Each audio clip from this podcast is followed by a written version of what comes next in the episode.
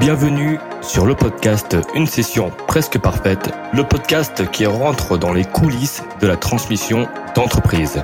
L'objectif Aller à la rencontre de dirigeants qui ont vendu ou qui ont tenté de vendre leur entreprise, mais également échanger avec des avocats d'affaires, des investisseurs, des conseillers en session d'entreprise pour obtenir toutes les clés de réussite d'une telle opération.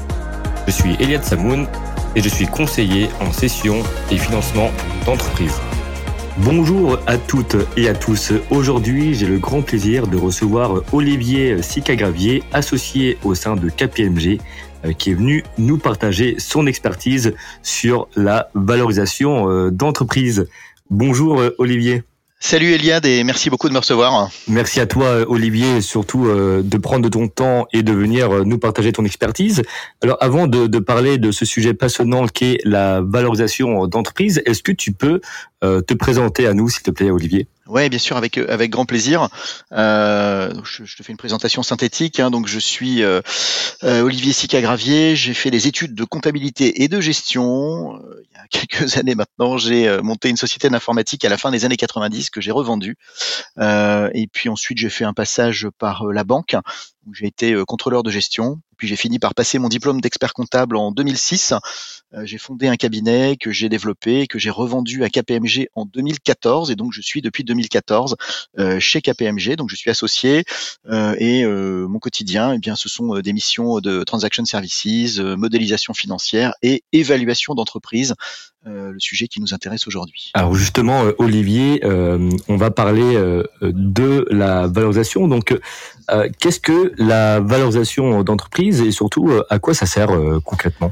Alors, la valorisation d'entreprise, en fait, ça consiste à faire euh, le diagnostic d'une d'une société, hein, ses forces, ses, ses, faiblesses, ses performances économiques, sa situation financière, de manière à établir une fourchette de valorisation étayée dont on pourra se, se servir ultérieurement dans le cadre d'une opération.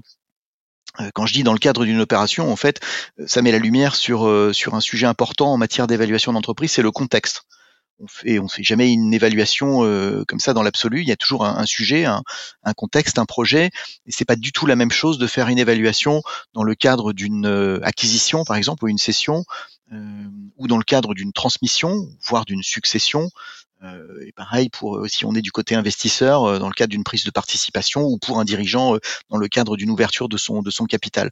Donc le, contexte est important, mais dans tous les cas, l'évaluation va servir de base de, de, de réflexion fait, on peut considérer ça comme un, un outil d'aide à la fois à la, compréhension de, de, la société et puis un outil d'aide à la, à la prise de décision euh, et donc de, de, support de discussion entre, entre deux parties dans le cadre de l'exécution d'un projet. Alors justement, euh, Olivier, sur quoi euh, se base la valeur euh, d'entreprise? Et concrètement, c'est quoi la différence entre la valeur d'entreprise, donc la VE, et la valeur des titres, donc la VT alors c'est, une bonne question et, je pense que avant de rentrer dans le détail des méthodes, des paramètres, euh, c'est, peut-être important qu'on, pose un peu les choses. Donc il y a quelques notions à avoir en tête. En effet, on entend parler de valeur d'entreprise ou de valeur des titres. La valeur d'entreprise, en fait, c'est la valeur de, l'actif économique euh, indépendamment de l'endettement financier net de l'entreprise. On ne tient pas compte de sa trésorerie excédentaire, de ses emprunts, on ne tient compte que euh, du volume d'actifs qu'une entreprise est obligée d'engager pour, euh, bah, exécuter son, son business. Et sur le plan purement technique, en fait, ça consiste à additionner l'actif euh, immobilisé et euh, son B et le BFR, son BFR. Euh, la valeur des titres, en principe, c'est sur les titres que va porter l'opération, la transaction éventuellement. et eh bien la valeur pour passer donc de l'actif économique à la valeur des titres. de la valeur d'entreprise à la valeur des titres, on va tenir compte de l'endettement financier net, alors c'est pas forcément une soustraction, ça peut être une addition quand il y a de la trésorerie excédentaire. Encore faut-il que ce soit de la trésorerie réellement excédentaire. Mais ça c'est un autre sujet. Je crois que tu l'as peut-être déjà traité euh, dans, dans, l'un ou l'autre podcast euh, précédent. Euh, je, je, pense que voilà, c'est peut-être euh, une, une, première, un premier élément de réponse. Euh, si tu permets, en fait, je voudrais euh, compléter également, puisque quand quand on pense valeur d'entreprise, valeur des titres, ça ne suffit pas pour pour, pour appréhender totalement une, une un sujet évaluation, je pense qu'il faut aussi faire la différence entre la valeur et le prix. C'est une autre différence qu'il faut bien avoir en tête. donc on peut faire un rapport d'évaluation, on va établir une, une valeur, une fourchette de valeur. Cette fourchette de valeur n'est pas nécessairement le prix euh, auquel une opération va se va se faire, puisque le prix c'est la rencontre entre l'offre et la demande, hein, c'est euh, le prix qui va être fixé par le par le marché. Alors, il se peut que le prix euh, soit finalement compris dans la fourchette de valeur qu'on avait déterminée, mais euh, ça peut être euh, moins ou ça peut être plus. tout dépend des circonstances. Il faut également se dire que quand on fait une évaluation, et, c'est comme ça, enfin pour en avoir parlé un petit peu avec toi récemment, on, on, fait une évaluation qu'on appelle standalone, c'est-à-dire que en fait on va évaluer une société dans son dans son univers, avec son quotidien, son ses perspectives propres, euh, sans tenir compte d'un éventuel d'une éventuelle création de valeur qui pourrait avoir lieu dans le cadre d'un rapprochement avec un grand groupe ou avec euh, euh, le, déploiement de certains projets. Donc c'est vraiment une évaluation individuelle de l'entreprise avec ses forces et ses faiblesses, ce qui fait que quand on, on, on confronte la valorisation avec le prix, il peut y avoir des écarts, notamment parce que le, le, le, l'opération euh, va créer des synergies qui seront euh, valorisées, qui seront qui seront euh, prises en compte dans la transaction. Alors justement, Olivier, tu as parlé de, prix, tu as parlé de synergie. donc entre un acheteur industriel et un, et un fonds d'investissement, qui paye le mieux? Ça dépend des opérations. En fait, à beaucoup de questions qu'on va me poser et que tu vas peut-être me poser aujourd'hui, la réponse sera souvent ça dépend, parce qu'il euh, n'y a pas de, de, de, règle euh, il n'y a pas de règle mathématique autour de ça. Maintenant, euh, c'est assez intéressant parce que ça dépend également de, ça dépend du contexte et ça dépend de l'actualité. Si on doit faire une généralité, on est revenu sur des niveaux de valorisation de, ce que je peux voir hein, et, de, de, ce que je peux lire, on est revenu à des niveaux de valorisation d'avant Covid. Donc euh, des valorisations 2018-2019. Moi, pour me faire une idée assez large et assez générale de la de la tendance euh, des, des valorisations, j'aime suivre euh, l'indice Argos Mid Market que tu que tu connais. C'est un, indice qui est publié tous les trimestres, qui est basé sur les transactions de la zone euro. Donc ce ne sont pas que des transactions françaises, mais des transactions donc de la zone euro et euh, ça ne recense que des prises de participation majoritaires. Ça, c'est ce qui nous intéresse, toi et moi, dans nos activités en principe, euh, dans des cibles qui ont une valorisation de fonds propres entre 15 millions et 500 millions d'euros. Je pense qu'on est euh, on est sur euh, nos sujets. Aujourd'hui, on est aux alentours de 10 c'est 10 fois, euh, 10 fois les l'EBITDA, parce que je n'ai pas précisé euh, quelle était la base, c'est 10 fois les l'EBITDA euh, à peu près. Alors les, derniers chiffres qui ont été publiés sont ceux du troisième trimestre 2022. On n'est euh, pas encore en possession des, chiffres du dernier trimestre, mais a priori, il ne devrait pas tarder.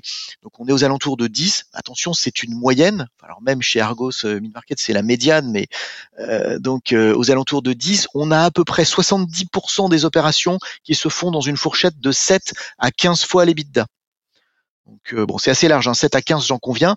Euh, et on a euh, une, petite partie des opérations, je crois que c'est une opération sur 6 qui se fait sur des multiples inférieurs à 7 et une sur 8 qui se fait sur des multiples supérieurs à 15. Donc il ne faut pas retenir le 10 comme étant le chiffre absolu. un dirigeant qui viendrait nous voir en disant j'ai lu dans les échos que mon entreprise valait 10 fois les bidas. En fait, ça dépend. Euh, voilà, mais en tout cas, euh, on, est à peu près sur ça. Si on regarde cet indice sur euh, sur les dernières années, il y a eu une petite correction en 2000 en 2020, hein, l'année du Covid, mais finalement pas tant que ça. Il y a eu un peu moins d'opérations et sur des valos un petit peu plus faibles, mais pas tant que ça. Une grosse année de rattrapage en 2021 avec des multiples en moyenne qui ont été qui ont été payés pardon par les industriels jusque 13 donc on est monté assez haut et puis on est revenu à quelque chose de, d'avant Covid, donc aux alentours de 10. Ta question était qui paye mieux entre les fonds et les industriels Donc euh, en moyenne, avant Covid, euh, les industriels payaient un petit peu mieux, euh, jusqu'à une année et demie d'EBITDA supplémentaires. Tu vois, c'est quand même c'est quand même beaucoup. Aujourd'hui, en tout cas sur les chiffres récents qu'on a à disposition, ce sont les fonds qui payent un peu mieux. On est à à peu près une année d'EBITDA supplémentaire par rapport aux acquéreurs industriels. Alors Olivier, pour quelles raisons euh, un fonds, par exemple, va euh, va vouloir euh, payer plus cher qu'un industriel ou inversement? Alors ça dépend toujours des projets en fait, puisque derrière une acquisition ou une cession, ça dépend de quel côté de la table on est, il y a toujours un, il y a toujours un projet. je pense qu'aujourd'hui le contexte est quand même un petit peu plus difficile pour mener des opérations à terme.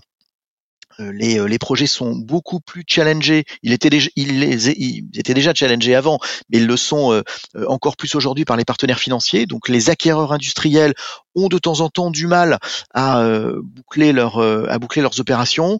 les, banques sont un petit peu plus prudentes, donc ce qui amène des valorisations un petit peu inférieures à ce qu'on pouvait voir néanmoins avant le avant le Covid. cela dit, pour l'instant, on n'a pas encore tout à fait le recul, puisque moi je vois passer beaucoup d'opérations dans lesquelles on a euh, des sujets de complément de prix.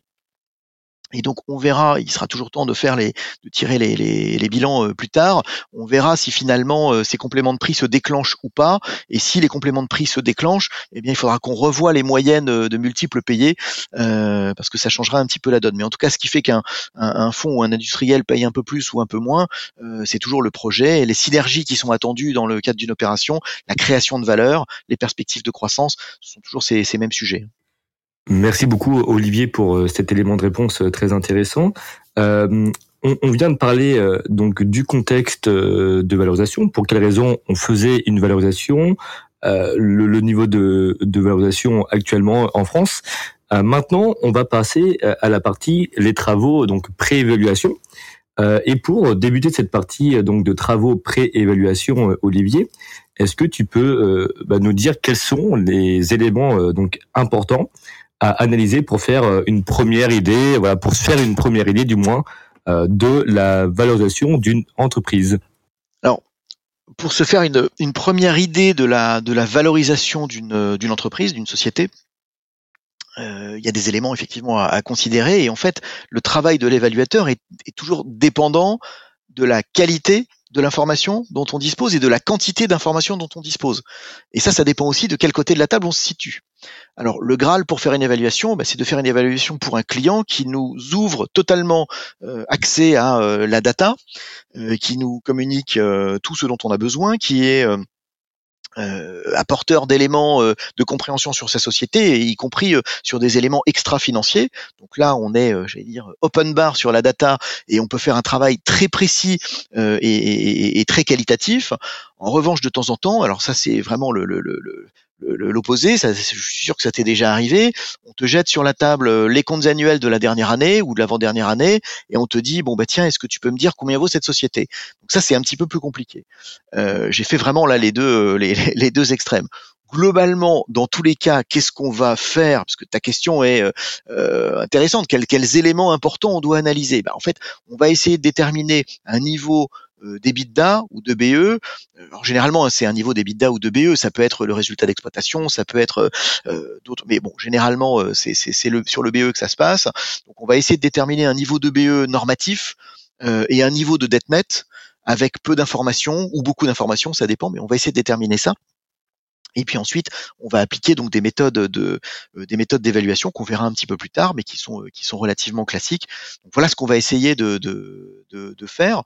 Euh, et si, si, tu permets que je prenne un peu de, de hauteur par rapport à ça, on a en fait euh, deux grandes familles d'informations quand on, quand on mène une, une mission d'évaluation. Euh, ce qu'on va appeler, ou ce que j'appelle les informations financières, comptes annuels, liasses fiscales, annexes des comptes annuels, euh, etc. Et puis, euh, on va avoir la, la, la deuxième famille d'informations, ce sont les informations extra-financières qui concernent l'entreprise ou son environnement et qui ont une importance euh, des fois très significative dans, le, dans, les, dans les paramètres d'évaluation. Donc, en fonction du côté où on se place et du stade du process où on se situe, on peut disposer de cette quantité d'informations plus ou moins plus ou moins grande. Euh, et, de toute façon, en fonction de l'évolution, enfin, euh, au fur et à mesure de l'évaluation du process, euh, on va avoir de l'information de plus en plus détaillée, et en fait, le jeu consistera à affiner de plus en plus les, agrégats qu'on aura déterminés au départ. Alors, Olivier, justement, comment les investisseurs et également les industriels peuvent-ils utiliser les informations donc obtenues à partir de l'analyse des comptes et du business plan pour valoriser une euh, entreprise Alors, au départ, quand on est investisseur, euh, on n'a pas forcément grand-chose. Alors, on peut considérer qu'on a reçu un infomémo, Normalement, euh, c'est pas toujours le cas. Hein. Des fois, on a moins que ça, mais enfin, en tout cas, on peut considérer qu'on a eu un infomémo. Alors, des fois, ça, ça dépend des, des politiques, euh, des acteurs et de, euh, de temps en temps. Donc, l'infomémo euh, ne contient pas d'informations financières retraitées. De temps en temps, on a des infomémos avec des informations financières retraitées, donc une proposition d'EBITDA ajusté, de dette nette, ça dépend euh, de, de, la façon dont le, le process est mené. Et donc, euh, on a à minima, en tout cas, les, comptes annuels. des fois, les comptes annuels synthétiques, on n'a même pas forcément le, détail. Bah, c'est ce que je disais euh, précédemment. Euh, plus on va disposer d'informations, plus on va affiner hein, l'approche de Valo. Mais en tout cas, dans un, premier temps, on va extraire des informations dont on dispose, principe, un, EBE retraité, Donc, on va parler peut-être après des, retraitements, mais un EBE retraité ou, ajusté, donc pour le, le modèle d'évaluation sur la base des multiples. Et puis, euh, si on fait un modèle DCF, euh, dont on va parler peut-être tout à l'heure également, hein, discounted cash flow, on va essayer de déterminer sur la base des informations dont, on dispose les flux de trésorerie futurs ou éventuellement un flux euh, normatif à défaut de pouvoir évaluer ça de manière plus précise. Et dans tous les cas, quelle que soit la, la, méthode retenue, on va déterminer un endettement financier net pour pouvoir passer, on l'a dit tout à l'heure, de la valeur d'entreprise à la valeur des titres. Alors Olivier, tu as parlé euh, également donc de d'endettement, de BFR. Euh, ma question euh, est la suivante quels sont les principaux donc retraitements effectués Pourquoi et comment en fait hein, voilà, trois questions en une exprès pour toi, Olivier. Carrément trois questions en une, effectivement. alors, et, je, je, je veux pas faire doublon avec tes, tes podcasts précédents et notamment tu as tu as fait un podcast sur sur le sujet de la de la VDD euh, si mes souvenirs sont bons. Euh, et puis tu en as fait également un euh, avec Patrice récemment qui parlait de, maximiser la valorisation et de donc je, je, vais probablement dire des choses qui ont déjà été dites dans ce, ce cadre, mais je pense que c'est c'est intéressant et voilà, je, vais essayer de faire ça de manière synthétique. Bon, déjà, effectivement, on, on, on on effectue des travaux pour identifier des retraitements parce que on ne peut pas lire directement dans les comptes annuels la véritable performance économique et le véritable endettement financier net d'une entreprise. Ça ne n'est pas en lecture directe. Euh, d'ailleurs, si c'était en lecture directe, en fait, bah, les travaux euh, euh, qu'on peut mener en transaction services ou en évaluation auraient peu d'intérêt puisqu'il suffirait d'appuyer sur un bouton pour avoir le pour avoir le bon résultat. Donc en fait, les comptes annuels ne traduisent pas nécessairement la, la, la véritable capacité d'une société à générer de la performance de manière récurrente et donc pour ça, on est obligé d'aller travailler euh, sur euh, euh, bah, sur la base de la comptabilité, sur ce qu'on appelle la qualité du résultat, pour déterminer le niveau de performance économique qu'une entreprise est capable de faire de manière récurrente. Voilà, c'est à ça que ça sert. Pareil pour l'endettement financier net. Normalement, on a un certain nombre d'éléments qu'on peut additionner ou soustraire directement, mais ça ne suffit pas pour identifier le véritable la véritable dette nette de l'entreprise, on est obligé de, de, de, mener un certain nombre de travaux complémentaires. Et là, c'est ce qu'on appelle la qualité de la dette. Donc en fait, dans un rapport euh, classique euh, de, de, TS, alors, je sais que tu, tu m'as invité pour parler d'évaluation, mais je suis obligé d'en parler un petit peu. On va faire des retraitements liés à, aux résultats et liés à la dette pour, euh, pour déterminer ces, ces agrégats. Alors les retraitements sont assez classiques hein, en matière de, de, de, qualité des résultats. ça va être des ajustements de, de définition, par exemple. Classiquement, le crédit bail. Voilà, puisque en fait on va on va retraiter le crédit bail pour euh, mettre la société euh, euh, dans, dans, dans, dans l'état dans lequel elle serait si elle avait acquis son, ses, ses, actifs, ses immobilisations, euh, ça peut être des ajustements comptables, par exemple des sujets de cut-off. On n'est pas forcément, euh, c'est le principe de séparation des exercices. En, clair, euh, est-ce que le produit est rattaché au bon exercice et la charge est rattachée au bon exercice? Et on peut tomber de temps en temps sur des dossiers pour lesquels il y a eu des erreurs volontaires ou, ou, pas, ou involontaires, mais en tout cas, on est obligé de regarder ces éléments. Donc, ça peut être des sujets purement comptables, ça peut être des sujets de normalisation. des éléments non récurrents. Quand c'est à partir du moment où c'est non récurrent, euh, il faut qu'on les retraite. Ça peut être des sujets liés, euh, à, alors c'est très classique, à la rémunération du dirigeant. Un dirigeant qui, par exemple, euh, est plutôt en fin de carrière, qui a un patrimoine important et qui a décidé que ça, enfin, qui ne se rémunérerait plus avec son entreprise. Ou inversement, un dirigeant qui a une très très belle rémunération parce qu'il a un très beau résultat et qui n'a pas de, de, raison de pas se, se rémunérer correctement. Donc, on peut être amené à, à normaliser ces éléments. Ça peut être des sujets de normalisation de loyer aussi des loyers anormalement bas ou euh, exagérément euh, élevés. ça peut être des sujets de périmètre. Euh, ça peut être des éléments non cash qu'on trouve quand même dans la dans la compta. Enfin bon, la, liste est assez longue, mais en tout cas, ça permet d'en de, ressortir un, un EBITDA ajusté ou un EBIT ajusté euh, qu'on estime pouvoir se, reproduire de manière récurrente. Euh, pour la dette, on a très très souvent des sujets de BFR. Donc client, stock, fournisseur, hein, pour faire euh, très simple. Euh, des clients qu'on a par exemple remis euh, au factor, ou des clients avec des délais de paiement beaucoup trop longs, des stocks qui seraient pas forcément au bon niveau, ou en tout cas avec des effets de saisonnalité qui nécessitent qu'on regarde ça de, de, plus près, des fournisseurs qui ont été payés trop vite ou souvent pas assez. Hein, voilà, euh, puisque forcément, quand on ne paye pas ses fournisseurs, mais ça génère de la de la trésorerie en fait. Euh, mais cette trésorerie, ce n'est pas de la trésorerie euh, normative. Donc voilà, c'est le sujet. Donc toujours sur la dette des engagements hors bilan. Donc là, je, fais référence en particulier à, au montant qui reste à payer sur les, les, les contrats de crédit bail. Voilà. Et puis on peut trouver après des choses euh, qui nécessitent qu'on se fasse accompagner techniquement, par exemple euh, des entreprises avec euh, un outil industriel important qui aurait sous-investi pendant des années. Moi ça j'ai du mal à le. Je, moi je suis un expert financier, mais je suis pas un expert industriel. De temps en temps on, doit faire appel à d'autres expertises pour qu'on puisse euh, valider ou non le, niveau d'investissement et, la qualité de l'outil industriel. Et ça, ça a, un, impact dans la dette nette, puisque ce qui a été sous-investi, il va bien falloir l'investir à un moment donné, et donc on peut considérer qu'on vienne le, le rajouter euh, euh, dans la dans la dette nette. Voilà, hein, pour faire quelques, je ne vais pas faire une liste à l'après-vert, et ce sont des missions qui sont très intéressantes. Quand on fait, une, je veux juste préciser, quand on fait une mission d'évaluation d'entreprise, on n'a pas forcément la possibilité de s'appuyer sur une due deal euh, ou de s'appuyer sur euh, des éléments euh, aussi aussi précis que ceux que je viens de, de citer, toujours pour la, la, même raison, c'est que ça dépend du quel, de quel côté de la table on est et ça dépend à quel moment du process on est. mais là, quand on a des éléments qui sortent d'une due deal et qu'on nous demande de faire une valorisation, c'est quand même le meilleur, voilà, c'est le meilleur scénario. Alors justement, Olivier, donc tu, tu as parlé de, de retraitement, mais les retraitements, c'est souvent euh, euh, enfin, euh, subjectif, pardon, euh, j'allais dire objectif, effectivement.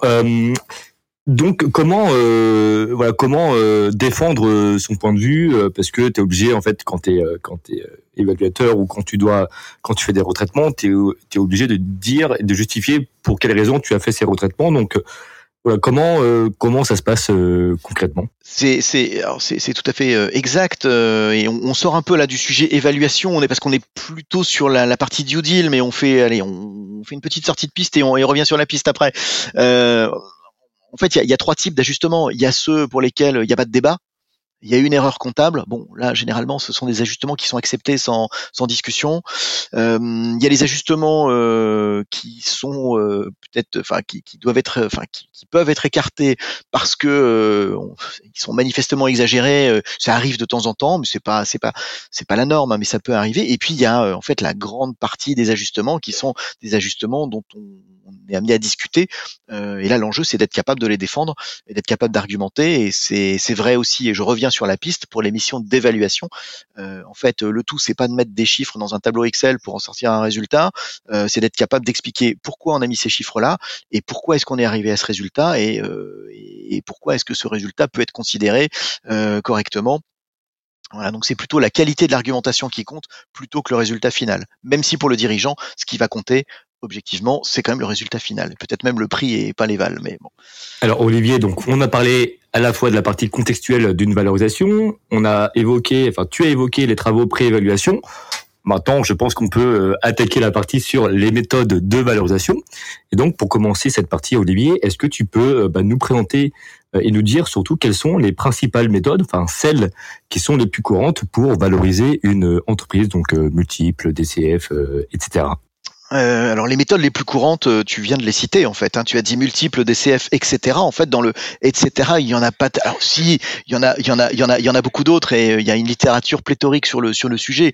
Mais les méthodes les plus couramment utilisées par la communauté des évaluateurs, ce sont les méthodes citées, les comparables et, et le DCF éventuellement et dans, dans, certains cas la méthode patrimoniale, l'actif net réévalué notamment pour euh, pour évaluer des titres de holding par exemple. Une fois qu'on a évalué euh, les titres de toutes les sociétés opérationnelles en dessous, eh on fait un actif net réévalué euh, pour déterminer la valeur des, des, des, titres de la maison mère. Mais sinon, voilà, globalement pour évaluer des, sociétés opérationnelles, des sociétés d'exploitation. On est sur les comparables et les DCF. Alors les comparables, je vais en parler en, premier si tu veux bien, parce que ça va nous emmener justement à discuter de la quête du Graal, est-ce qu'il existe des comparables?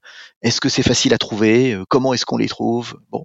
Et puis ensuite, on parlera de la méthode euh, rapidement, hein, mais de la méthode des, DCF, les discounted cash flow ou actualisation des flux de trésorerie euh, futurs, qui est intéressante aussi. Les deux ont leur intérêt, les deux ont leur technicité, et je t'expliquerai peut-être après pourquoi on utilise l'une ou l'autre ou les deux et qu'est-ce qu'on peut en faire. Mais je vais commencer par les, comparables. En plus, les comparables, c'est celles généralement qu'on utilise dans nos discussions avec les dirigeants, c'est celles qu'ils ont en tête. Euh, quand euh, ils sont allés voir dans les échos euh, l'indice Argos qui leur dit que c'est x10, c'est finalement c'est cette méthode-là dont, dont, dont ils parlent. Donc en fait, les comparables, c'est assez simple sur le, le, le, principe, ça consiste à faire une multiplication. C'est une base fois un multiple. Donc euh, plutôt simple. Ce qui est compliqué, c'est de savoir quelle base on utilise et quel multiple on utilise. Alors la base, ça peut être un multiple de chiffre d'affaires, ça peut être un multiple d'EBITDA, ça peut être un multiple d'EBIT, euh, ça dépend, mais dans, dans, beaucoup de situations, on est attaché à un multiple d'EBITDA ou de BE, hein, pour euh, celles et ceux qui préféraient qu'on se parle français, mais peu importe.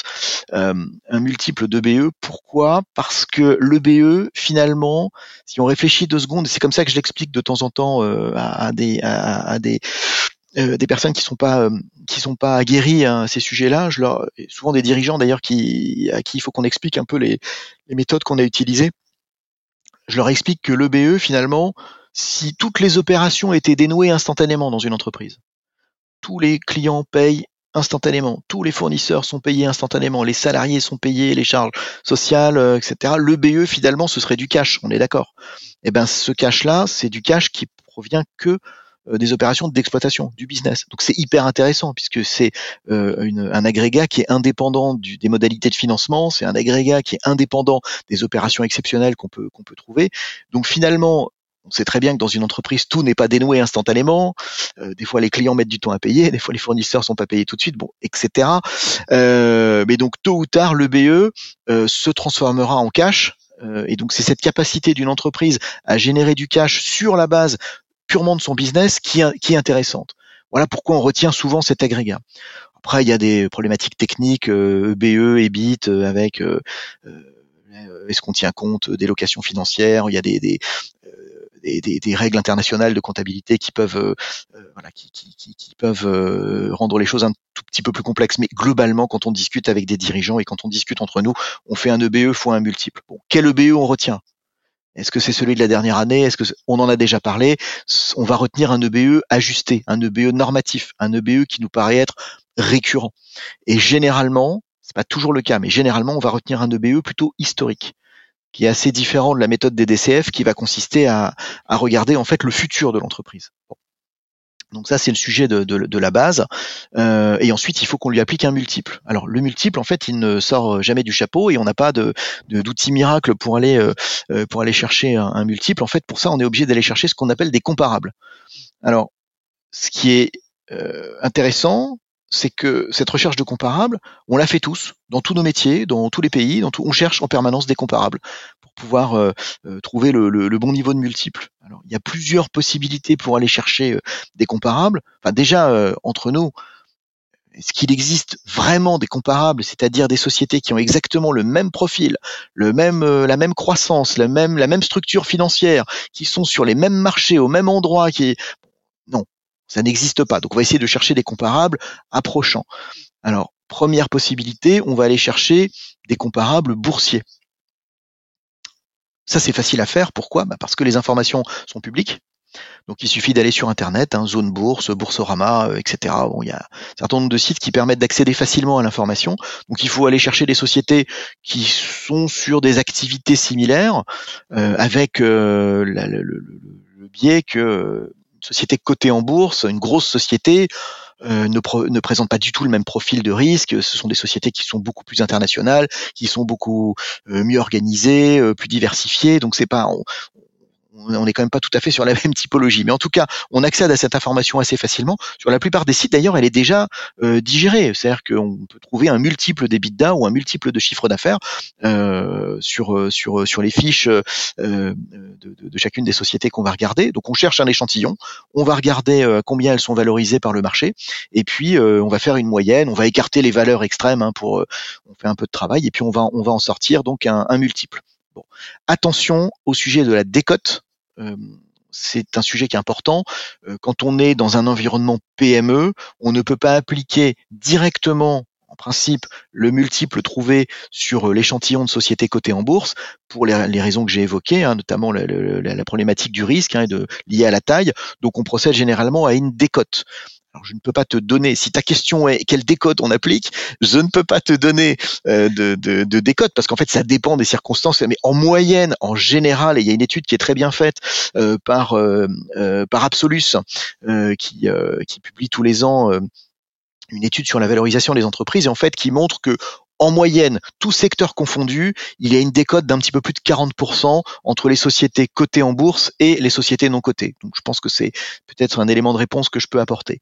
Deuxième euh, source d'information quand on cherche des, euh, des comparables, eh bien ce sont les comparables transactionnels. Donc il faut aller chercher des transactions de préférence récentes, parce que les transactions d'il y a 15 ans ou 25 ans, euh, évidemment, nous intéressent pas beaucoup. Euh, des transactions qui auraient eu lieu sur des sociétés euh, de, de secteur, enfin du même secteur, sociétés comparables. Alors là, c'est encore pire que les multiples boursiers, puisque alors d'abord, c'est un marché qui est caché, qui est peu lisible, hein, qui n'extériorise que peu d'opérations. Alors moi j'ai tendance à utiliser régulièrement un outil qui s'appelle Merger Market, qui me permet en fonction des secteurs euh, et des années que je cherche et des tailles de, de transactions, bah, de trouver de l'information. Donc il y a des secteurs qui sont très bien euh, représentés, d'autres qui le sont un petit peu moins. Euh, donc c'est c'est pas une c'est pas une règle absolue, mais je peux trouver de temps en temps des, des choses très très intéressantes. Alors attention quand même à, un point, c'est que quand on trouve des transactions euh, comparables, en fait, elles, on n'est pas sûr qu'elles soient réellement comparables, parce que par exemple, il peut y avoir des accords sur des compléments de prix ou, ou des accords divers et variés qui qu'on ne connaîtra jamais. Et donc le multiple en fait qui est extériorisé ne traduit pas forcément toute l'opération. Bon, donc il faut être euh, il faut être un petit peu vigilant. Enfin en tout cas euh, euh, ça peut être ça peut être un sujet. Donc ça ce sont les multiples transactionnels. Donc c'est pareil. Hein, on cherche un échantillon de transactions pour en sortir une moyenne. On écarte les valeurs extrêmes et puis on va euh, essayer de déterminer donc une moyenne applicable, euh, en tout cas un multiple applicable à notre à notre valorisation. À défaut d'avoir trouvé des multiples boursiers ou transactionnels, où on peut se rabattre sur des multiples que moi je qualifie de généralistes. A un certain nombre de, de, de, de d'études qui sont faites. Euh, euh, je pense à l'étude de la CCEF, euh, je pense à l'étude Absolus, bien, bien entendu, et d'autres qui publient régulièrement, enfin une fois par an en tout cas, des multiples généralistes. Alors ils sont généralistes, ils sont sectoriels quand même, hein, mais en tout cas, ça peut être ça peut être intéressant. Et puis moi, j'ai quand même la chance d'être euh, dans une société euh, bah, avec beaucoup d'acteurs, beaucoup de beaucoup de données en fait en interne qu'on peut se partager de temps en temps. Et où je fais notamment partie de la communauté évaluation au sein de KPMG et cette communauté elle regroupe certain nombre d'acteurs qui pratiquent l'évaluation et donc de temps en temps on peut trouver de l'information récente et de qualité à l'intérieur de à l'intérieur du réseau et ça c'est évidemment une de nos une de nos forces. Voilà. Euh, donc j'ai parlé des bases, chiffre d'affaires EBITDA, EBIT. J'ai parlé des multiples, voilà. Donc, euh, enfin, je pense que c'est pas une surprise pour toi aujourd'hui, mais il n'y a pas de, il y a pas de miracle. Hein, c'est pas de la magie. Euh, ça nécessite un travail de recherche, de réflexion, qui, qui, conduit à, à, à utiliser un multiple qu'on doit être en capacité, encore une fois, de justifier. C'était la méthode des multiples. Alors, on peut passer à la méthode des DCF. Alors la méthode des DCF, elle est un petit peu un peu différente puisqu'en fait euh, là elle se elle se projette euh, sur les flux futurs de trésorerie. En fait, on va évaluer. Alors là c'est une entreprise, mais on pourrait évaluer n'importe quel actif en fonction de ce qu'il sera capable de ramener comme cash euh, à l'infini, on va dire. En tout cas sur un temps suffisamment long. Alors c'est pas très différent de ce qu'on pourrait faire comme calcul si on devait faire l'évaluation d'un investissement immobilier on réfléchirait à bah, combien de loyers on, peut récupérer, est-ce que ce loyer il va augmenter dans le temps, est-ce que il y a des taxes à payer, etc. Bah, c'est exactement la même chose, bon, sauf que là on est dans une entreprise, donc les flux qu'on retient, ce sont des flux qu'on va être capable de déterminer en principe à l'aide du business plan, quand il existe. Euh, ce business plan, logiquement, il n'a pas une période infinie. Hein. C'est ce qu'on un, business plan, il se fait sur 3, 4, 5 ans. Bon, généralement sur 5 ans. Euh, donc, on va regarder les flux issus de ce business plan. C'est ce qu'on appelle l'horizon explicite. C'est celui qu'on et on sait d'avance que le business plan dans 5 ans, ben, enfin la, réalité sera peut-être différente. Mais bon, en tout cas, donc on, regarde ce business plan sur euh, sur 5 ans, on en détermine les flux de trésorerie, et puis ensuite on va travailler sur après le business plan. Donc on n'est plus sur l'horizon explicite, là on est après le business plan. Euh, dans, dans, une démarche un peu un peu un peu théorique hein, sur euh, à l'infini euh, si on se projette très très loin euh, quel flux de trésorerie la société sera capable de générer année après année donc on, on est amené à travailler sur sur ça et à déterminer. Alors, je vais pas rentrer trop dans le détail. Hein, on va déterminer ce qu'on appelle la valeur terminale. Euh, bon, ce qui, je pense que ce qu'il faut retenir, c'est que euh, c'est une méthode qui est basée sur le cash que la société générera euh, à, à l'avenir et on ramène ce cash qui sera généré à la valeur d'aujourd'hui parce qu'on intègre dans la méthode le, la valeur temps et la valeur risque de l'argent. Donc la valeur temps, euh, on voit bien à peu près à quoi ça correspond. Si demain je place 1000 euh, euros à 5%, bah dans un an j'aurai 1050, et puis un an après, bon j'ai pas fait le calcul d'avance, euh, mais j'aurai 1100 et quelques. Bon très bien, il y a bien une valeur temps de l'argent. mais on va introduire également la notion de risque. Puisque si j'investis dans une, dans une PME, je cours plus de risques que si j'investis par exemple dans euh, un actif immobilier de qualité, bah, quoique l'immobilier puisse être risqué aussi, bien entendu, euh, mais en tout cas, je vais introduire cette notion de risque. Et donc, je vais jouer sur la valeur temps et risque de l'argent pour ramener l'ensemble des flux à aujourd'hui. C'est un petit peu plus complexe, ça nécessite euh, un petit peu plus de, de, de, paramètres. Les détracteurs de la méthode, ça m'a beaucoup fait rire. J'ai lu un livre un jour qui disait que DCF, c'était pas discounted cash flow, mais dis-moi combien il te faut j'ai trouvé ça euh, j'ai trouvé ça marrant et, et pas et pas complètement faux en même temps. Euh, en fait là ce qui compte c'est c'est toujours la même chose c'est euh, les paramètres qu'on utilise. Est-ce qu'on est capable de les justifier euh, et de les soutenir? Euh, si on met si on met du bullshit dans le taux et dans les flux et ben à la fin il va en sortir bullshit hein, voilà c'est enfin bon. Donc ce qui est ce qui ce qui est important c'est voilà c'est vraiment de travailler ces hypothèses. Et nous on travaille toujours sur les deux méthodes multiples et DCF. Euh, et ce qui nous intéresse, bah, c'est de regarder les résultats qu'on obtient euh, en fonction de, chacune des méthodes, et puis de comprendre les écarts. Ça, c'est extrêmement intéressant, et c'est ce qu'on essaye de, traduire dans nos, rapports. Euh, parce que on peut imaginer une société en croissance, par exemple. Une société en croissance, normalement, un DCF devrait nous donner une évaluation plus importante que le passé, puisqu'elle est en croissance, euh, et, euh, et, inversement. Euh, voilà, donc on peut arriver après à des choses, des choses très très intéressantes. Mais voilà les, les, deux méthodes principales qu'on qu'on utilise. et après, il existe d'autres, voilà, d'autres d'autres méthodes, et, on peut rencontrer de temps en temps dans les rapports d'évaluation des choses un petit peu exotiques, mais classiquement, dans 99% des situations, c'est c'est comme ça qu'on travaille. Alors Olivier, tu nous as parlé donc de ces méthodes principales. Euh, comment faire justement, euh, Olivier, pour euh, choisir la bonne méthode de valorisation? En gros, comment les différences de secteurs d'activité, par exemple, peuvent-elles influencer les méthodes de valorisation? Et voilà, comment comment choisir la bonne méthode, tout simplement? Alors en, fait, il n'y a, pas réellement de, choix à faire. Il faut que la méthode soit euh, adaptée euh, au, contexte. Donc, euh, comme je te, le disais, dans la plupart des, situations, on, utilise la méthode des comparables, la méthode des CF, éventuellement le, la méthode patrimoniale quand on a en fait à évaluer notamment des, titres de holding. Mais il peut y avoir des, particularité dans certains secteurs ou euh, à un certain stade de la vie des entreprises. je te donnerai qu'un seul exemple euh, parce que je pense qu'il te parlera et, je, le trouve, je le trouve euh, explicite. C'est l'évaluation d'une start-up ou une société en tout cas qui n'a pas encore atteint son sa vitesse de croisière, qui n'a pas encore fait la, la, totalement la, la, preuve de sa de sa rentabilité.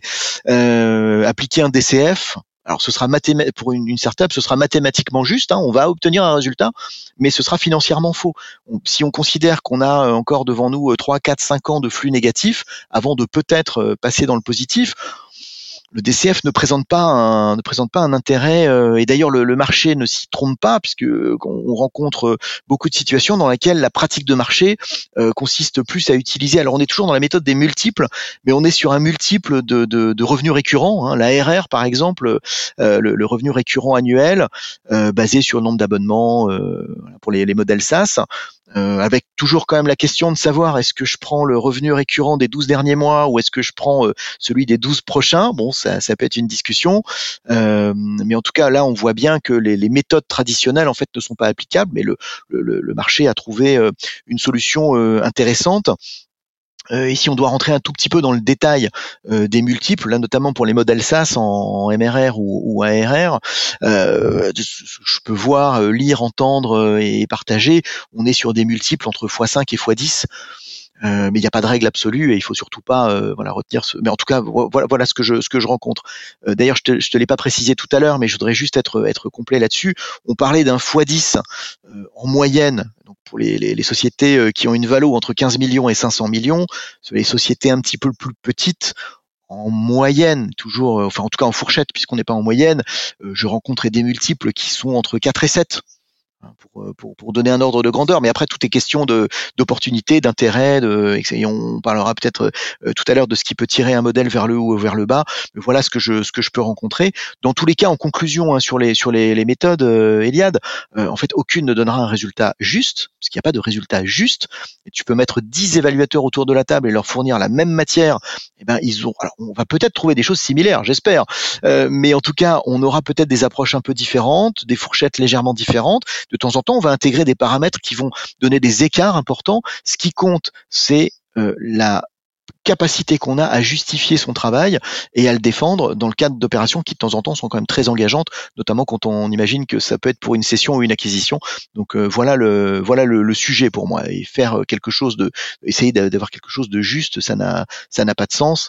Euh, j'ai vu passer, c'est vraiment anecdotique, mais il n'y a pas longtemps, une évaluation, pourtant faite bon, peu importe, je ne donnerai ni euh, nom, ni indice, ni rien du tout, euh, mais où à la fin, euh, donc on obtient un résultat avec deux décimales.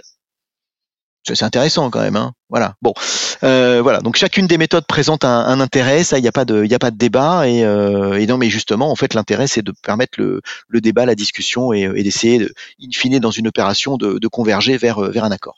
Merci beaucoup Olivier, tu as parlé de, beaucoup de choses très intéressantes, euh, toujours évidemment en lien avec la valorisation. Euh, quels sont les facteurs qui vont influencer cette valorisation, hein, des facteurs qui vont la minimiser ou euh, maximiser cette valorisation Merci pour cette excellente question.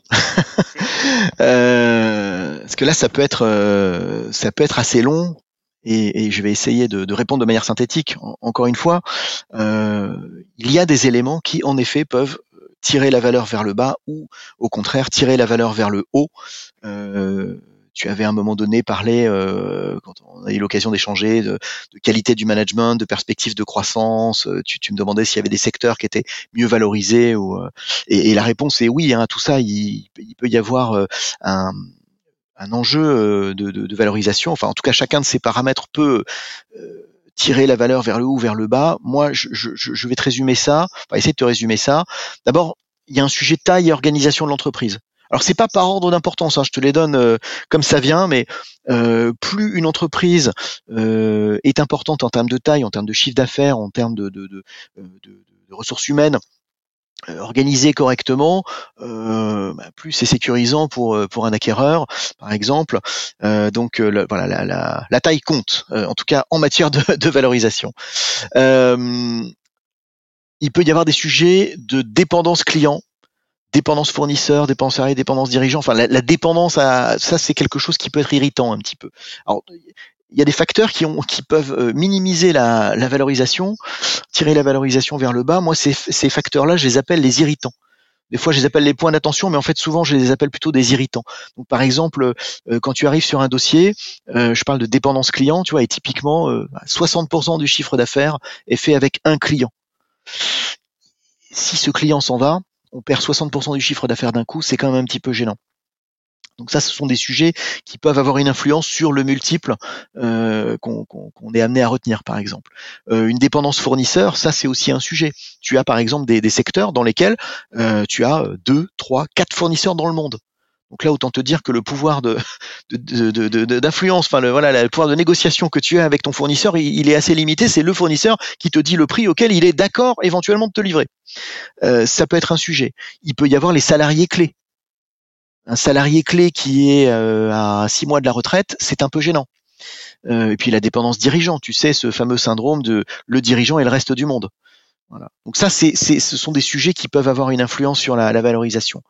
Euh, après, il y a, d'autres facteurs. Par exemple, dans les irritants, je trouve de temps en temps le sujet de l'immobilier.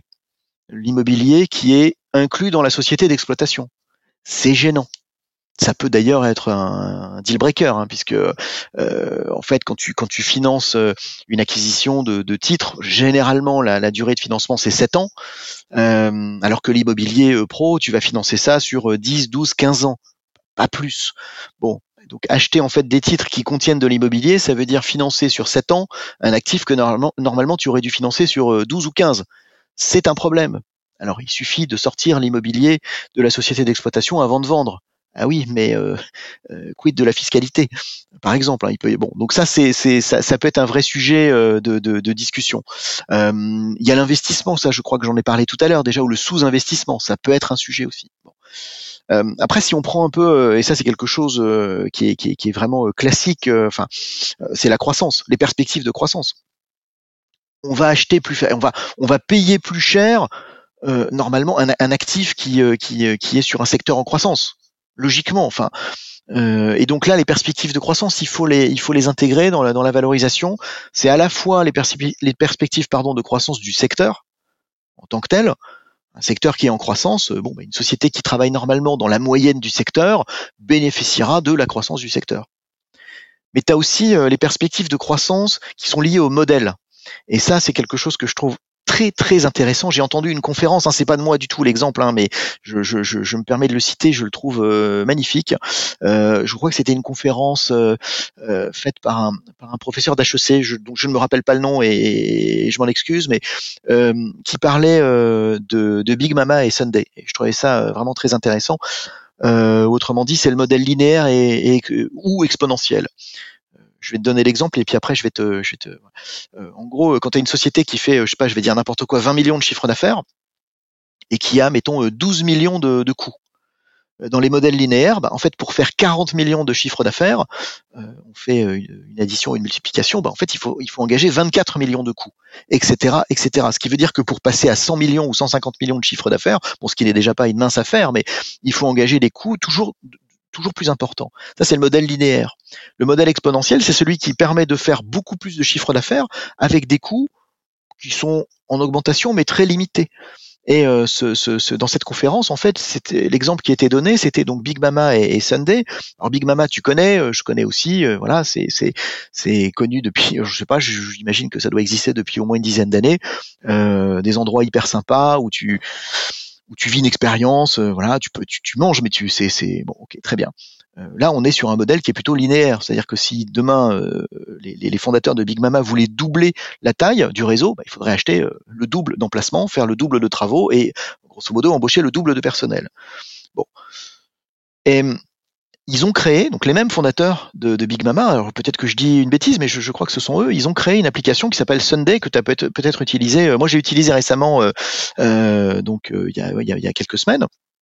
Pour la première fois, j'en avais déjà entendu parler, mais j'ai eu le, plaisir de l'utiliser pour la première fois c'est une application en fait qui te permet de, payer euh, à la fin du, repas, euh, euh, d'obtenir ta note de frais par par mail, de, de, verser un pourboire, de partager l'addition, de, enfin bon, donc un modèle hyper fluide.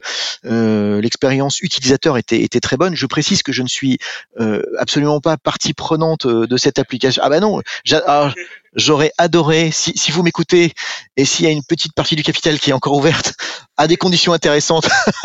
non mais voilà. c'est ça.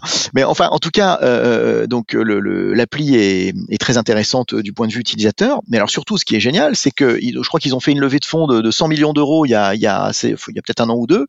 Euh, l'appli elle existe depuis trois ans. Hein. Et la valorisation, en tout cas, c'est ce que disait ce, ce, cet intervenant, ce conférencier, la valorisation de Sunday est déjà beaucoup plus importante que celle de la totalité euh, des restaurants Big Mama parce qu'on est euh, en particulier, alors c'est pas la seule raison, mais en tout cas on est sur ce modèle exponentiel. Euh, exporter Sunday aux États-Unis, en Italie ou ailleurs, en fait finalement, bon, bah, c'est euh, une petite équipe complémentaire, c'est euh, probablement, alors peut-être des choses que j'imagine pas, mais peut-être un peu de code en plus ou en moins, traduire une appli, enfin bon, mais ça permet donc de se déployer partout dans le monde très vite. Et là, on est sur un modèle exponentiel, des perspectives de croissance étant très importantes et les coûts engagé étant finalement euh, très maîtrisé, ça permet d'avoir des niveaux de valo plutôt tirés vers le haut. Donc, euh, je trouvais l'exemple, enfin voilà, je, me suis permis de le, citer euh, en n'ayant aucun lien ni avec, à part être client et client satisfait, mais voilà. après, il peut y avoir le sujet des, de, d'être sur un marché de niche, ce qui peut être intéressant ou pas mais ça peut être un, ça peut être un sujet. Euh, et il y a euh, très simplement la dynamique de concentration du secteur. Tu sais, il y a des secteurs dans lesquels euh, les gros mangent les petits. alors il y a des secteurs qui sont déjà concentrés et dans lesquels il se passe plus grand chose en dehors de euh, méga rapprochements, euh, mais sinon euh, il y a des secteurs dans lesquels la concentration n'est pas encore faite. Et là, même si les sociétés de ce, les petites sociétés de ce secteur n'ont pas forcément des, des, des croissances intéressantes, des rentabilités très très importantes, le fait que le, que, qu'il y ait une concurrence entre les gros pour acheter les plus petites structures, ça peut aussi tirer la valorisation vers le haut. J'ai deux exemples, mais j'en ai un notamment que, que, que je trouve intéressant. enfin, ils sont tous intéressants, mais euh, là, on assiste à une concentration importante dans le secteur des cliniques vétérinaires. Ça a été le cas pendant très longtemps dans le secteur des laboratoires d'analyse médicale. Quand j'ai démarré dans la profession, euh, il y avait que des indépendants, des petits labos indépendants, et aujourd'hui, euh, il n'y a plus que des très, en tout cas, il, reste quelques indépendants, mais c'est plutôt Astérix et les, les irréductibles gaulois, tu vois. Euh, donc, voilà pour, donner un, ou deux exemples. Et puis euh, pour finir sur euh, ce qui peut maximiser ou minimiser la valorisation, bah écoute, back to the roots, comme disait John Mayall, excellent bluesman de son état, ce sont les éléments financiers. Revenons juste aux fondamentaux des sociétés qui ont un pourcentage de croissance intéressant, qui ont une bonne rentabilité, qui maîtrisent bien leurs leur coûts, leur modèle, qui ont un endettement limité, euh, qui ont une structure de coût euh, euh, plutôt plutôt variable et avec avec un peu moins de voilà pas trop de, de, de coûts fixes et qui ont un modèle de, de, rentabilité de leur actif économique donc intéressant bah, seront normalement bien valorisés. Ça c'est vraiment le, le, basique ce sont les éléments financiers intrinsèques de, de l'entreprise. Voilà je, je, je, sais que c'est un peu long mais mais c'est c'était important. Enfin en tout cas voilà je voulais partager ces, ces, ces considérations pour répondre à ta question. Et donc moi, ce que j'adore dans notre boulot, finalement, euh, c'est pas la conclusion hein, du podcast, mais euh, c'est que chaque dossier est différent, chaque cas est particulier, et à chaque fois, ben, on, mène des enquêtes, on réfléchit, on compare le secteur, euh, et c'est euh, voilà, moi, j'ai je, je, eu l'occasion de dire il y a pas longtemps. et ça n'a pas toujours été ça dans, dans ma vie professionnelle, mais le dimanche soir, généralement, je me réjouis d'aller au boulot le lundi. Et euh, bah, je, je, te rejoins euh, totalement. Euh, c'est aussi un plaisir pour moi de, de me lever euh, bah, chaque matin pour pour aller bosser parce qu'on a la chance de faire un, un, un boulot où il y a une pluralité d'entrepreneurs, de, de, projets intéressants et une, ça demande de, voilà, une connaissance de, de, de, plusieurs secteurs. Donc, je te rejoins sur ça. C'est très intéressant. et pour alors, dernière question pour euh, clôturer ce, très bel échange. Euh, donc, Olivier, ça va concerner la conjoncture. Alors, euh, on en parle beaucoup actuellement. Comment l'environnement économique peut-il affecter justement la valorisation d'une entreprise, notamment avec la hausse des taux, la hausse du prix des matières premières, l'inflation, etc que des bonnes nouvelles. Euh. Mais c'est vrai que c'est l'actualité et on, nous pose souvent la question et on se pose souvent la question euh, qu'est-ce que ces euh, événements, ces paramètres ont comme influence sur, sur la valorisation? Alors déjà, un premier élément de réponse, je pense, c'est que ce qui compte réellement, c'est la capacité de l'entreprise à absorber ces chocs et ces crises. De toute façon, elle aura assez peu d'influence sur euh, euh, ces éléments-là, donc elle les subit. Euh, et on peut être amené à mesurer sa capacité à les, intégrer. Et plus une entreprise sera en mesure de faire face à, ces, paramètres, euh, moins sa valorisation devrait être impactée. Il y a des entreprises qui arrivent à passer les hausses de prix, qui ont signé des contrats pour euh, limiter la hausse du coût de l'énergie. Euh, alors toutes n'y arrivent pas, hein. certaines sont dans des, situations très très délicates, mais en tout cas ce qu'on ce qu'on essaye de mesurer, c'est la capacité de l'entreprise à, absorber tout ça. Il y a même des entreprises qui peuvent tirer parti de la crise. Ça existe aussi, donc euh, il ne faut pas y voir que du négatif, même si euh, euh, j'avoue que c'est euh, très anxiogène et que c'est beaucoup moins confortable que les dix ans qu'on avait passé, à peu près dix ans avant le avant le Covid. Bon. Cela étant dit, je préciserai quand même que sur le plan technique, parce qu'on a parlé de multiples et on a parlé de DCF. Bon, on peut être amené à intégrer une prime de risque plus importante dans les modèles, ça c'est vrai, euh, avec, alors si on est sur la méthode des comparables, un multiple un petit peu plus bas que celui qu'on aurait proposé peut-être euh, il y a il y a trois ans, euh, ou euh, un système de complément de prix euh, qui permet bah, justement de d'attendre l'avenir et de regarder ce qui va se passer en réalité et donc éventuellement de de déboucler un, prix plus élevé mais avec des objectifs atteints donc ça, c'est le, le sujet sur le multiple. Sinon, en termes de prime de risque dans un DCF, bah, ça va être un taux d'actualisation plus élevé.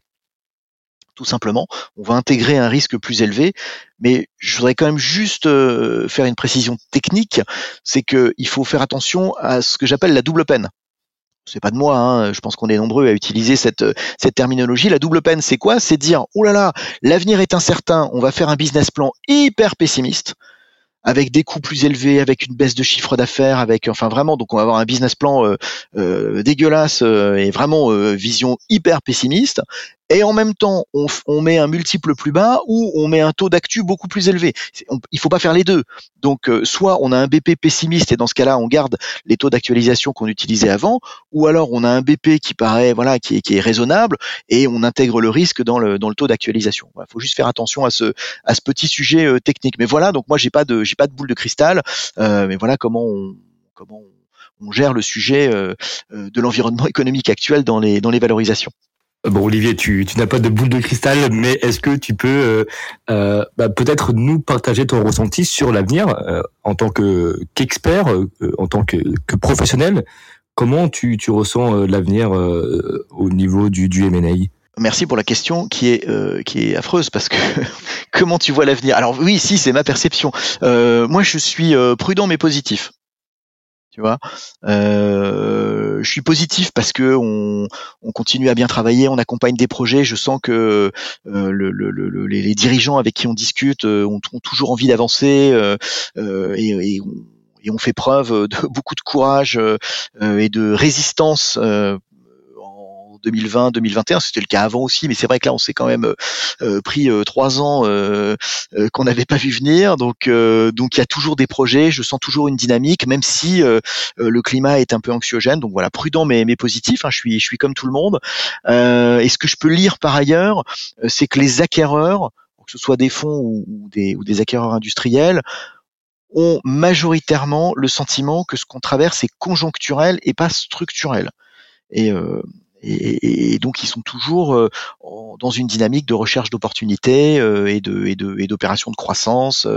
Donc voilà, globalement, j'ai l'impression que malgré tout ce qu'on nous avait annoncé, j'ai l'impression, ça n'engage que moi, hein, je suis prudent, mais que ça va quand même pour l'instant. Alors, pas dans tous les secteurs, pas pour chacun.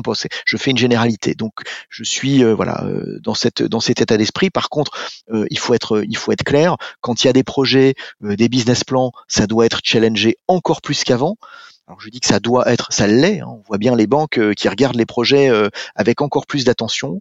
on a des sujets qui peuvent être compliqués à gérer pour les entreprises, indépendamment de leur projet de, de croissance ou de, ou de cession. Euh, c'est le sujet financier. On a des dettes, le poids de la dette, hein, la structure financière des entreprises est alourdie par euh, un empilement de, de, dettes PGE, de dettes seniors. De... Bon, ça c'est quand même un sujet important. Et en termes de valorisation, ben, on en a parlé tout à l'heure, pour passer de la VE à la VT, qu'est-ce qu'on fait Eliade? On déduit la dette.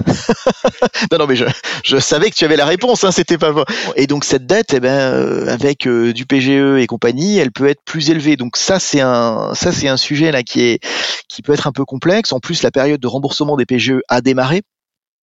Donc, euh, dans les BP, de toute façon, on intègre hein, le, le, le, plan de remboursement du, des PGE.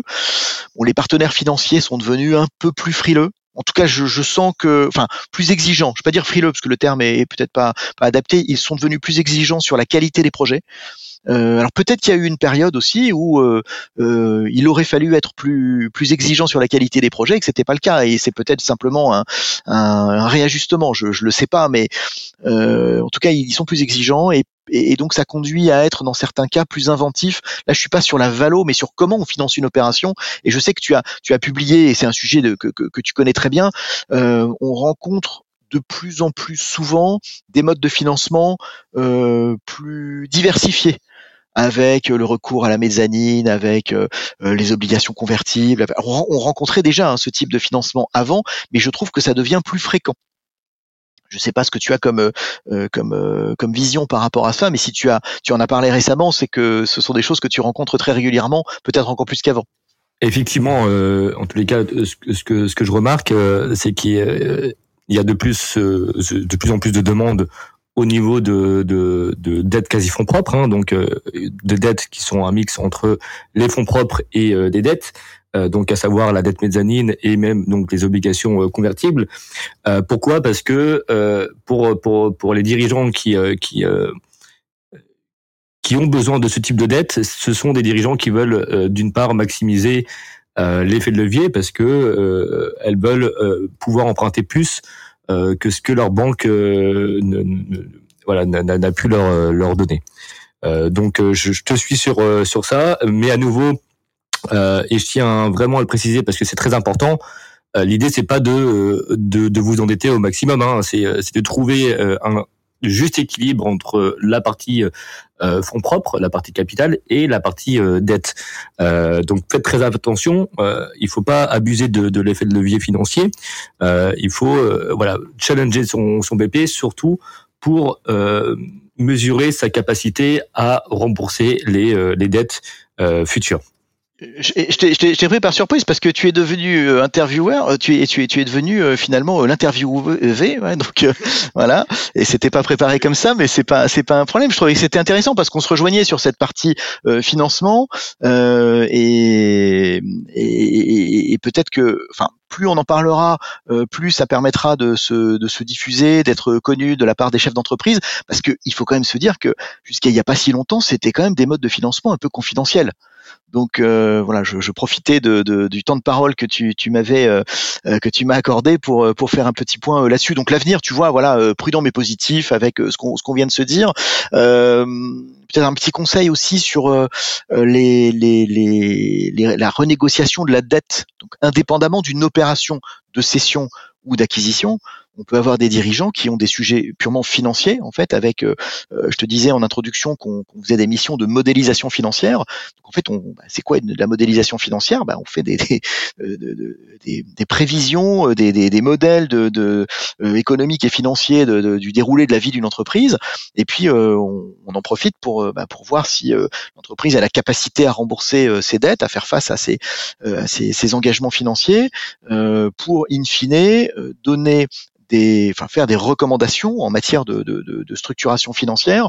Et je rends, alors, je pense que je vais dire un truc qui est, qui est vraiment un lieu commun, mais il vaut mieux être dans l'anticipation euh, et dans l'action plutôt que de subir en fait euh, euh, ce qui peut se passer dans, si euh, on se retrouve dans une situation un peu plus euh, délicate, type dépôt de bilan, euh, voilà, cessation de paiement, que les, alors notamment là sur les PGE qui sont à rembourser sur une période assez courte, finalement c'est quatre ans, hein, une fois qu'on a eu les deux ans de, de, franchise, et donc on peut recourir, et c'est c'est pas forcément une recommandation dans l'absolu, encore une fois, c'est c'est juste un, une remarque, mais on peut recourir à des des actions type mandat ad hoc, conciliation pour renégocier avec ses partenaires financiers le, les, les, échéances de remboursement de la dette. Euh, et là, dans le cadre d'une évaluation d'entreprise, ce sont bien entendu des sujets dont on, dont, dont on tient compte. Et alors, si je vais vraiment plus loin, si un dirigeant enfin, tu me donneras ton, tu, tu, me diras ton, ton sentiment là-dessus, mais si un dirigeant est dans une éventuelle démarche de cession, j'aurais tendance à lui conseiller de se préoccuper lui de ces sujets d'étalement de dette et euh, ça change rien à la valorisation en tant que telle puisque le montant euh, en, valeur absolue de la dette sera toujours le même. Mais par contre le fait d'étaler son PGE ou, sa dette ou ses crédits beaux ou je ne sais quoi sur euh, euh sur 6 ans ou 8 ans au lieu de 4 euh, ça va apporter un peu d'oxygène quand même à la à, à l'entreprise et lui permettre d'être un petit peu moins sous pression. Et je pense que c'est plus le rôle du dirigeant de se préoccuper de ces sujets euh, et de pas les laisser aux repreneurs. Euh, dans tous les cas, de toute façon, un repreneur qui verrait une structure financière euh, trop importante et trop, trop déséquilibrée aurait peut-être tendance d'ailleurs à, écarter le dossier et à pas poursuivre. Alors merci beaucoup Olivier pour tous ces éléments très intéressants. Je, je, souligne à nouveau l'importance de très bien être euh, entouré euh, pour ce type d'opération. Ne lésinez pas sur les, moyens ou le budget. Euh, tout ce qu'on, tout ce qu'Olivier a dit, tout ce que, tout ce qu'on dit en général dans, les podcasts, c'est pour vous montrer l'importance d'anticiper, de se préparer et surtout de, s'entourer. et bah, Olivier, ça va rejoindre ma dernière question pour clôturer ce très bel échange. Quel conseil tu donnerais donc à un dirigeant qui envisage de vendre et donc de valoriser euh, son entreprise. Tu viens de le dire, euh, le premier conseil, c'est s'entourer de professionnels.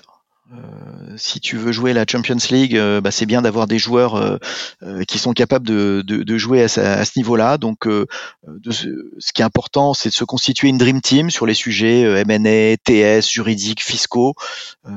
c'est, c'est, enfin, tu, je sais que tu, tu, tu, le dis souvent et, je pense qu'on le dira jamais assez. Donc voilà, ça c'est le conseil numéro un. le deuxième conseil, quand on est donc dirigeant, tu, tu, la question tu la poses dans le cas d'un dirigeant qui envisage de vendre. Hein, c'est bien ça. Ok, donc, non, non, mais euh, dans, le cadre d'une session, euh, le conseil, c'est euh, que le dirigeant soit le plus tôt possible au clair avec les forces et les faiblesses de son entreprise. alors des, fois, on dit pas faiblesse, on dit piste d'amélioration pudiquement, mais voilà, avec les forces et les faiblesses de son entreprise, le plus tôt possible. comment est-ce qu'on peut faire ça? On peut, bah, on peut faire un diagnostic précession. Je crois que tu, l'as évoqué dans un de tes, tes podcasts précédents.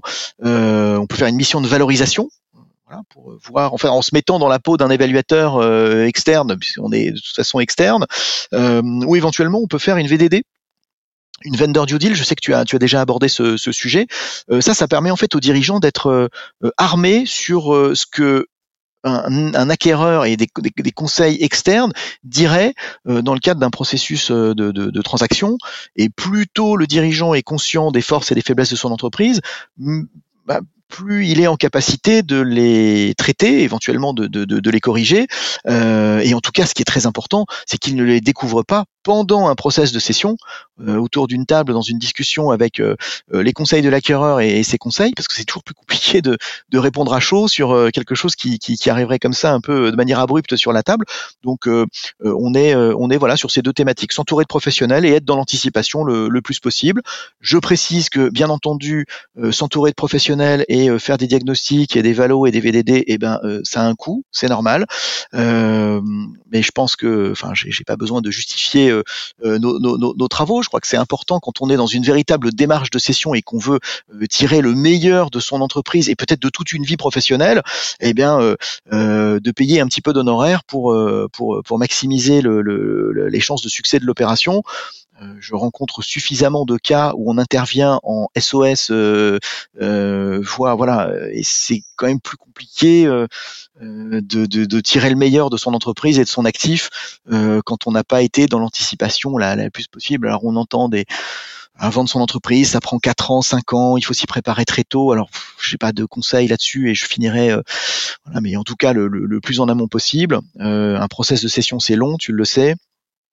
Euh, et donc, je crois que ce sont des sujets qu'il ne faut pas hésiter à aborder relativement tôt euh, pour euh, donc voilà pour pour faire euh, la plus belle opération possible. Et après le dernier conseil que je donnerais, mais je me le donnerai à, moi-même. et enfin c'est pas un conseil, c'est une remarque. je suis très content d'avoir eu l'occasion de, de, de, de, voilà, de partager quelques quelques éléments de mon activité professionnelle avec toi dans le cadre d'un podcast qui est une première pour moi. J'ai fait des interviews, des vidéos. Enfin pas tant que ça, mais j'en ai fait quelques-unes. Et là, on est dans un format podcast, donc c'est une première. Euh, et, et, je voulais te, te, remercier pour cette invitation parce que c'est en dehors du fait que tu sois extrêmement sympa dans la vraie vie comme comme sur LinkedIn et, et, que tu sois un vrai professionnel de ce de ce sujet-là. En plus, voilà, j'ai passé un bon moment. J'espère que c'est le cas pour toi aussi. Alors Olivier, bah écoute, vraiment merci beaucoup pour pour ces, ces, ces très bons mots qui m'ont droit au cœur. Euh, je tiens aussi à, à, à te le dire, t'es euh, bah, non seulement bah t'es euh, t'es un t'es aussi extrêmement euh, sympathique, t'es euh, t'es très abordable et ça fait vraiment plaisir d'avoir des professionnels comme toi dans notre milieu. C'est toujours euh, bah, toujours plaisant euh, d'échanger, de rencontrer des, des, personnes comme euh, comme toi. Donc merci. Et on, honnêtement, j'aurais même pas dit que c'était ton premier podcast tellement tu, tu es à l'aise et surtout tellement tu es pédagogue. Donc merci à nouveau, c'est moi qui, qui, qui dois te remercier. pour terminer ce, ce très beau podcast, est-ce que tu, tu as un mantra, un dernier mot pour clôturer cet échange? Qu'est-ce qui t'anime bah, au quotidien Écoute, euh, moi, ce que je me dis euh, tous les matins euh, ou tous les soirs, ou en tout cas une fois de temps en temps, c'est moi j'aime beaucoup m'amuser, travailler dur, gagner un peu d'argent et puis faire attention à la planète. Donc voilà, c'est. Merci à, nouveau Olivier. N'hésitez surtout pas, pour les personnes qui nous écoutent, à contacter Olivier si vous avez des questions en lien évidemment avec la valorisation. Olivier se fera un grand plaisir de vous répondre. Euh, je vous souhaite euh, à toutes et à tous une, excellente journée et on se dit euh, à très vite. Au revoir. Salut